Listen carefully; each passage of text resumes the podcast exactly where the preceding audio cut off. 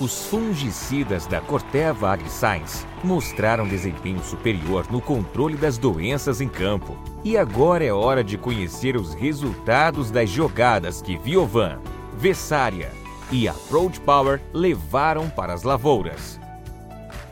Acesse o site de resultados do Manejo Campeão Momira, onde você poderá ver a performance dos fungicidas e assistir ao podcast com um profissional que sabe tudo sobre esse time campeão. Venha conferir essa goleada de resultados.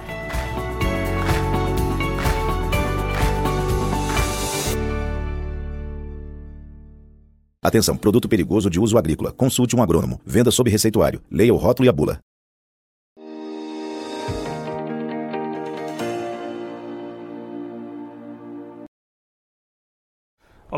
Olá, você ligado no Notícias Agrícolas, eu sou Guilherme Dorigati. Nós damos sequência à nossa programação do Realidades da Safra, visitando as mais diferentes regiões do país para verificar o desenvolvimento das lavouras. Dessa vez a nossa parada vai ser no município de Mineiros, no estado de Goiás, para acompanhar como é que estão as lavouras da safra de soja 23-24. Quem vai conversar com a gente sobre esse assunto, ajudar a gente a entender um pouquinho melhor esse cenário, é o Ionaldo Moraes Vilela, ele é produtor rural lá em Mineiros, já está aqui conosco por vídeo. Então seja muito bem-vindo, senhor Ionaldo, é sempre um prazer tê-lo aqui no Notícias Agrícolas. Boa tarde, Guilherme, boa tarde a todos os que nos assistem pelo canal Rural. É um prazer sempre estar aqui com vocês, passando as informações da nossa região. Seu Ronaldo, como é que estão as lavouras por aí? A falta de chuvas tem prejudicado os produtores da região, né? Sim, a nossa região está com, com atraso de hoje, para você ter uma ideia, nós temos mais ou menos uns 15% sem plantar ainda. Então, já dia 22 de novembro e com, com plantio atrasado ainda. Então, a falta de chuva vem prejudicando muito o nosso plantio, as lavouras que já foram plantadas também sentindo esse, esse clima quente e, e, e a, a chuva que está nos castigando muito. E aí, seu Ronaldo, para a gente ter uma ideia, quando que costuma terminar esse plantio da soja aí para vocês? Olha, aqui normalmente, quando é um ano que não tem essas crises hídricas, dia 30, dia 10 do 11, no máximo, encerra o plantio aqui na nossa região. Então, esse ano está bem atrasado, estão aí com uns 20 dias de atraso, mais ou menos. E aí, Ronaldo, você comentou, né, as lavouras já plantadas também estão sofrendo. A gente deve ter necessidade de replantio. Essas lavouras já têm perda de potencial produtivo. Como é que está esse cenário neste momento? Não, com certeza. Nós já temos aqui muitos replantes, já o pessoal está replantando algumas áreas. Eu acredito que em torno de 5% da nossa região vai ser replantada. Talvez isso não, mas uns 3 a 4% com certeza. E a, a, a, perca, isso aí já, já é notável. Então, a soja não desenvolveu, a soja que foi plantada no cedo, ela está muito travada ainda por falta de água, falta de chuva. Então, com certeza, nós vamos ter uma queda na produção. E aí, Ronaldo, olhando daqui para frente as previsões, os mapas, tem perspectiva de uma melhora nessas condições daqui para frente? Olha, a previsão está uma coisa meio estranha, né? Porque um dia tem uma previsão que boa para o futuro, depois já muda essa previsão. Então, a gente está aqui meio, meio que na escura, mas tem uma previsãozinha que melhora agora para frente. E, inclusive, essa semana, uns quatro dias para cá, já tem acontecido uma chuva mais, mais frequente, mas só que muito, assim, muito chuva de manga. Chove aqui, 10 quilômetros ali para frente já não chove. Então, tá, tá muito irregular ainda. E com certeza nós vamos ter uma perda na produção, na produtividade, soja está os entre nós muito curto, Então, está complicado, é um ano complicado esse ano.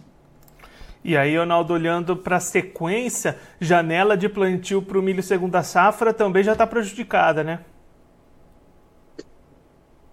É, a nossa área aqui de plantio, que, que é destinada à, à safrinha, essa já está praticamente toda plantada.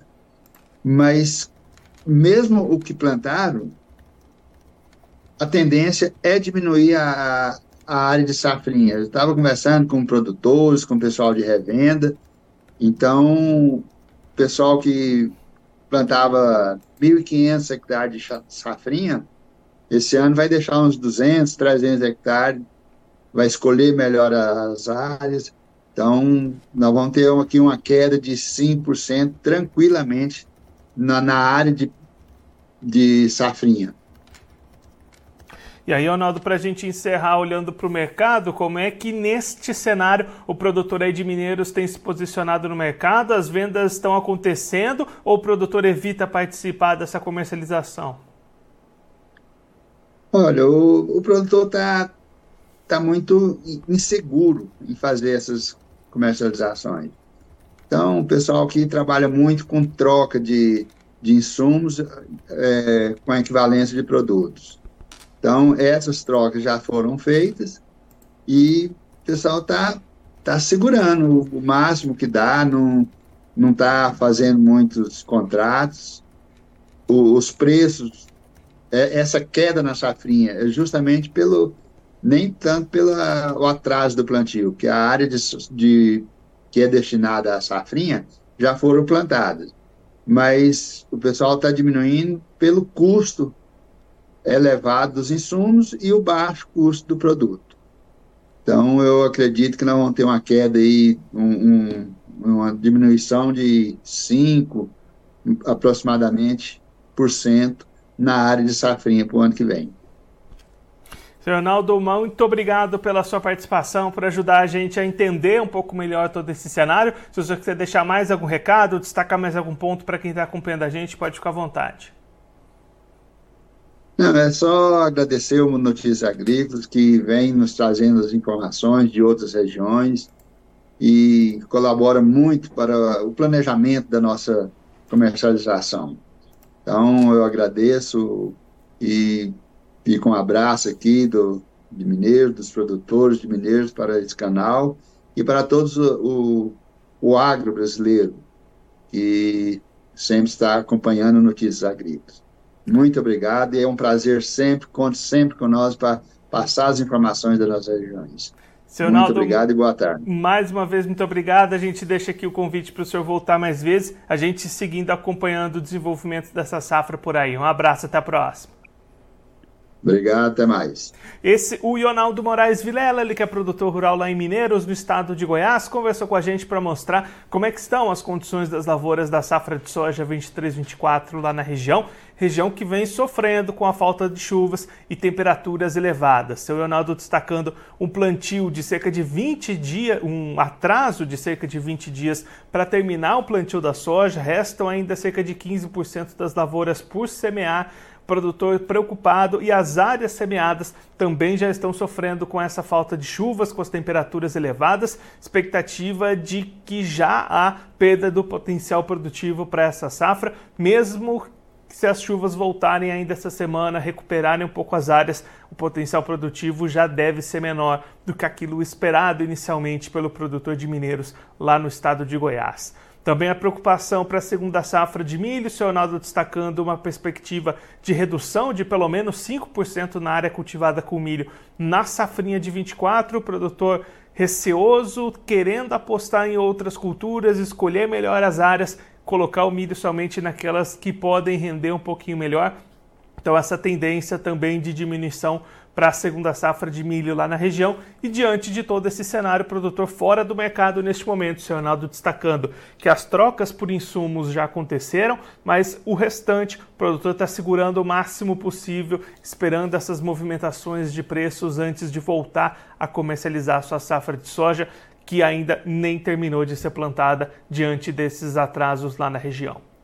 Agora eu vou ficando por aqui, mas a nossa programação volta daqui a pouquinho. Notícias Agrícolas, informação agro-relevante e conectada.